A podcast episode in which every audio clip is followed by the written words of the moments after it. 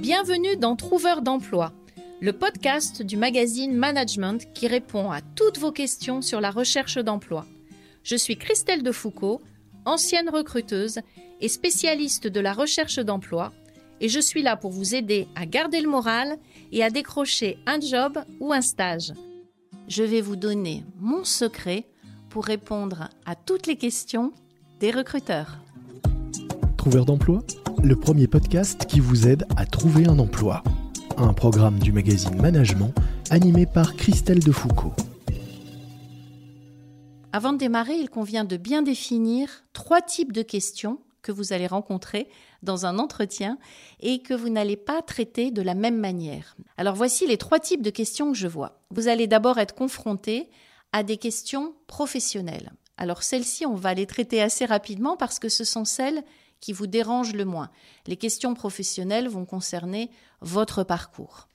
Ensuite, vous allez pouvoir euh, faire face, ou vous allez, je dirais, devoir faire face à des questions pièges, qui sont des questions beaucoup plus déstabilisantes et qui n'ont rien à voir avec votre parcours.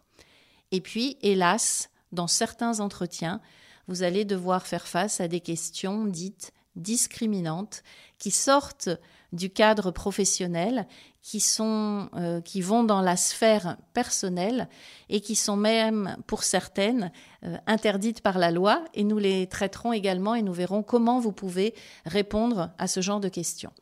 Mais si je devais vous donner vraiment un conseil le plus important, ce serait de ne pas apprendre par cœur vos réponses.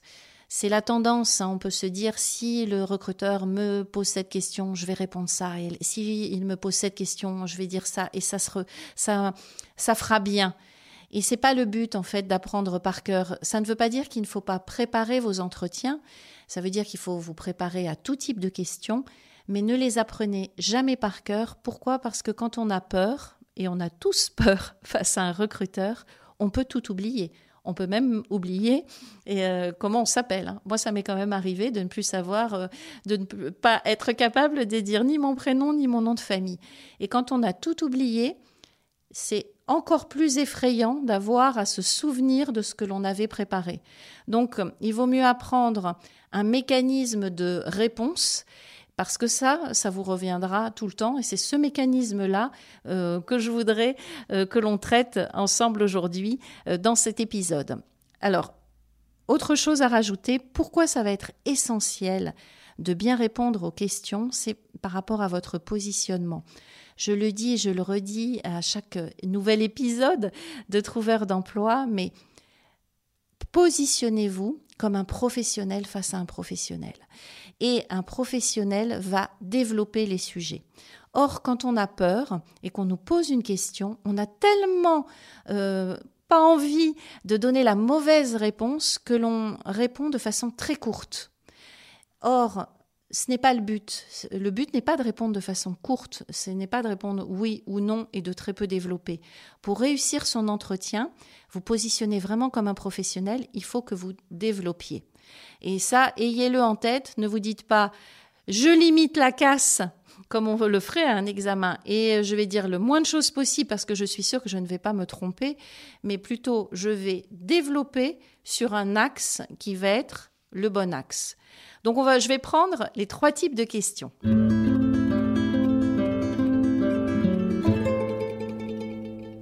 Alors les questions professionnelles, elles vont permettre de, aux recruteurs de vérifier que vous avez les bonnes compétences euh, au travers de vos différentes expériences. Et il veut surtout vérifier qu'elles correspondent à ce que lui attend du poste. Et là, faites vraiment attention à ce qui vous est demandé de développer. C'est-à-dire que Tenez bien compte du poste, tenez compte du contexte, euh, revoyez bien l'offre d'emploi, ayez en tête l'annonce, parce qu'à chaque fois qu'il va vous poser une question sur une de vos expériences ou sur une de vos missions, quand vous allez la détailler, dites-lui ce qui va être important pour lui. Parce que nos missions sont très riches et on peut dire beaucoup, beaucoup de choses. Mais il y a des points qui vont faire la différence. Et là, pensez plutôt à lui plutôt qu'à vous. Je vous donne l'exemple. Moi, j'ai eu, par exemple, un candidat qui était dans la fonction commerciale et qui euh, se présentait pour être responsable de secteur. C'était en, B2B, commercial B2B. Et puis euh, le recruteur, euh, tout se passe très bien, le recruteur installe un climat de confiance et à un moment lui dit, dans cette expérience, vous étiez responsable de secteur, mais je vois que vous managiez aussi une équipe. Et là, le candidat commence à développer euh, ce qu'il faisait en management, comment il motivait son équipe et euh, euh, parle beaucoup de cette expérience parce que elle lui avait laissé un très très bon souvenir et il avait adoré le job. Et comme il était en confiance, il a beaucoup développé tout le côté managérial. Eh bien, ça n'a pas loupé. Alors, c'est pas la fin de l'entretien, mais c'est plus tard. Et donc, il n'a pas eu le poste. Et quand il a demandé les raisons, on lui a dit Nous avons eu peur que vous vous ennuyiez à ce poste. Parce que dans le poste auquel il postulait, c'était euh, uniquement un poste de commercial très intéressant à l'international, grand compte, etc. Mais il n'y avait pas de management. Et il s'était tellement illuminé quand il avait parlé de son expérience managériale que le recruteur en a déduit, mais tout seul, sans le valider avec lui, mais uniquement parce qu'il avait compris que mon candidat avait adoré l'expérience, il en a déduit qu'il recherchait du management et que de toute façon, avec ce poste-là, il risquait facilement de s'ennuyer. Donc, euh, attention à ne pas trop en dire et attention à dire juste ce qui va intéresser le recruteur. Donc les questions professionnelles, je vais les passer euh, assez vite parce qu'en général, ce ne sont pas ces questions-là qui posent problème. Celles qui posent problème, ce sont ce qu'on appelle les questions pièges.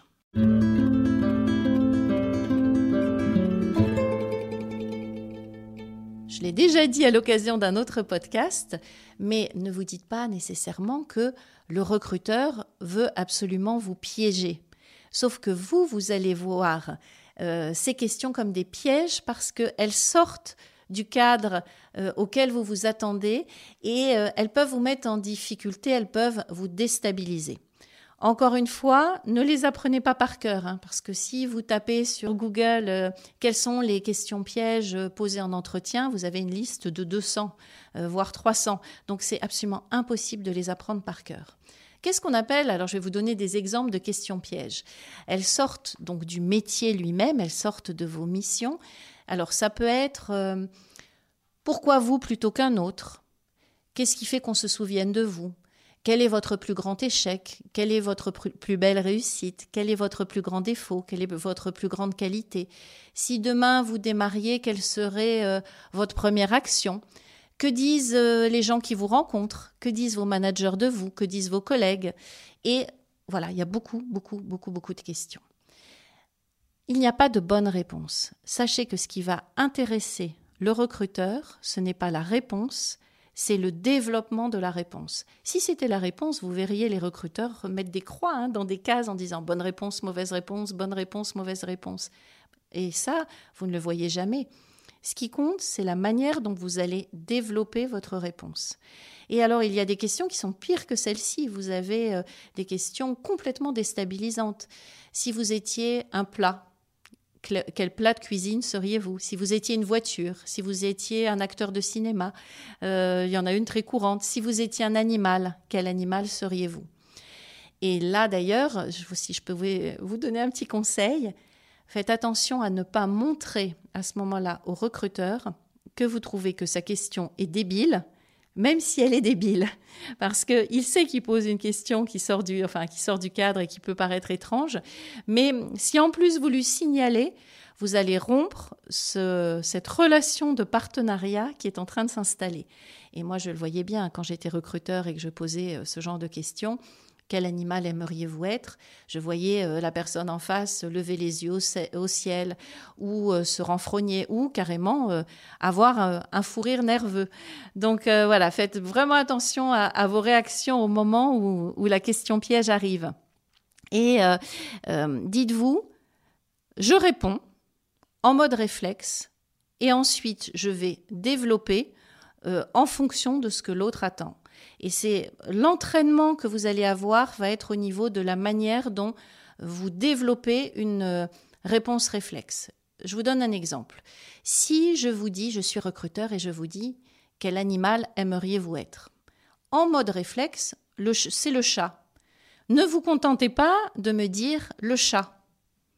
Parce que si vous me dites juste le chat, D'abord, vous vous positionnez comme un étudiant face à un examinateur qui croise les doigts et se dit pourvu que ce soit la bonne réponse. Mais surtout, si vous me dites le chat, je peux avoir des a priori par rapport au chat. Je peux me dire euh, c'est quelqu'un d'égoïste, c'est quelqu'un qui ne va pas choisir euh, spécifiquement un manager ou une équipe, mais plutôt un lieu. Euh, voilà, je peux dire je peux ne pas aimer les chats.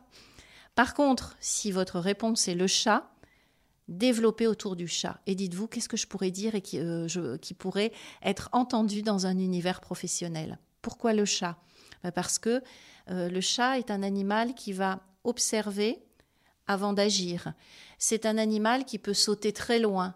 Euh, c'est un animal qui peut, qui, quand il tombe, rebondit toujours sur ses pattes. Voilà, vous faites passer des messages qui peuvent être des messages aussi euh, qui correspondent à euh, l'univers professionnel. Donc euh, c'est le voilà, c'est le développement, le développement positif et le développement qui est remis dans le cadre.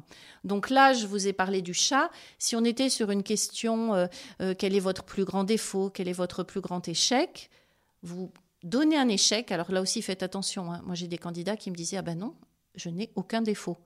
Ou je n'ai jamais eu d'échec. Ça, euh, c'est rare.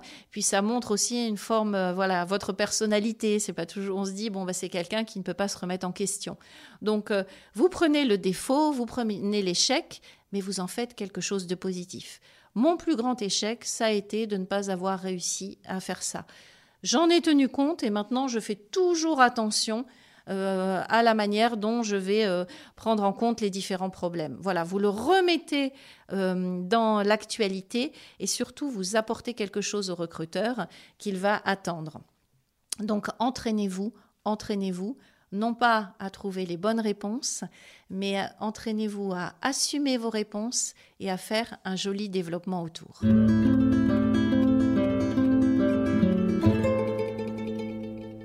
Et puis on arrive à ces questions, les fameuses questions discriminantes, qui euh, font couler beaucoup d'encre parce que euh, on se bat auprès des recruteurs pour leur dire ne posez pas des questions euh, qui euh, ont attrait, enfin qui sont liées à, l'univers personnel.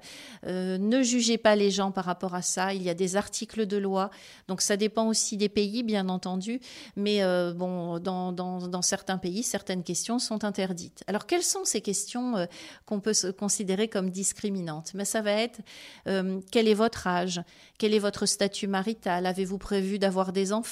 Avez-vous des enfants? Que faisaient vos parents? Ça peut même être où habitez-vous? Et là, les recruteurs sont surpris en disant mais comment ça, euh, le lieu d'habitation serait une question discriminante? Ben oui, parce que euh, quelqu'un qui va habiter loin, le recruteur peut décider de euh, ne pas le choisir simplement parce qu'il habite loin, sans avoir validé auprès de la personne qu'elle va être en mesure de se rendre à, son travail malgré un lieu d'habitation loin. Les, les, lieux d'habitation vont être connotés aussi. on n'a pas la même image quand on est dans un quartier plutôt que dans un autre. les enfants, alors la question sur, euh, alors il y a les religions, enfin il y a beaucoup beaucoup de questions qui sont dites discriminantes en général, c'est quand ce sont des questions personnelles.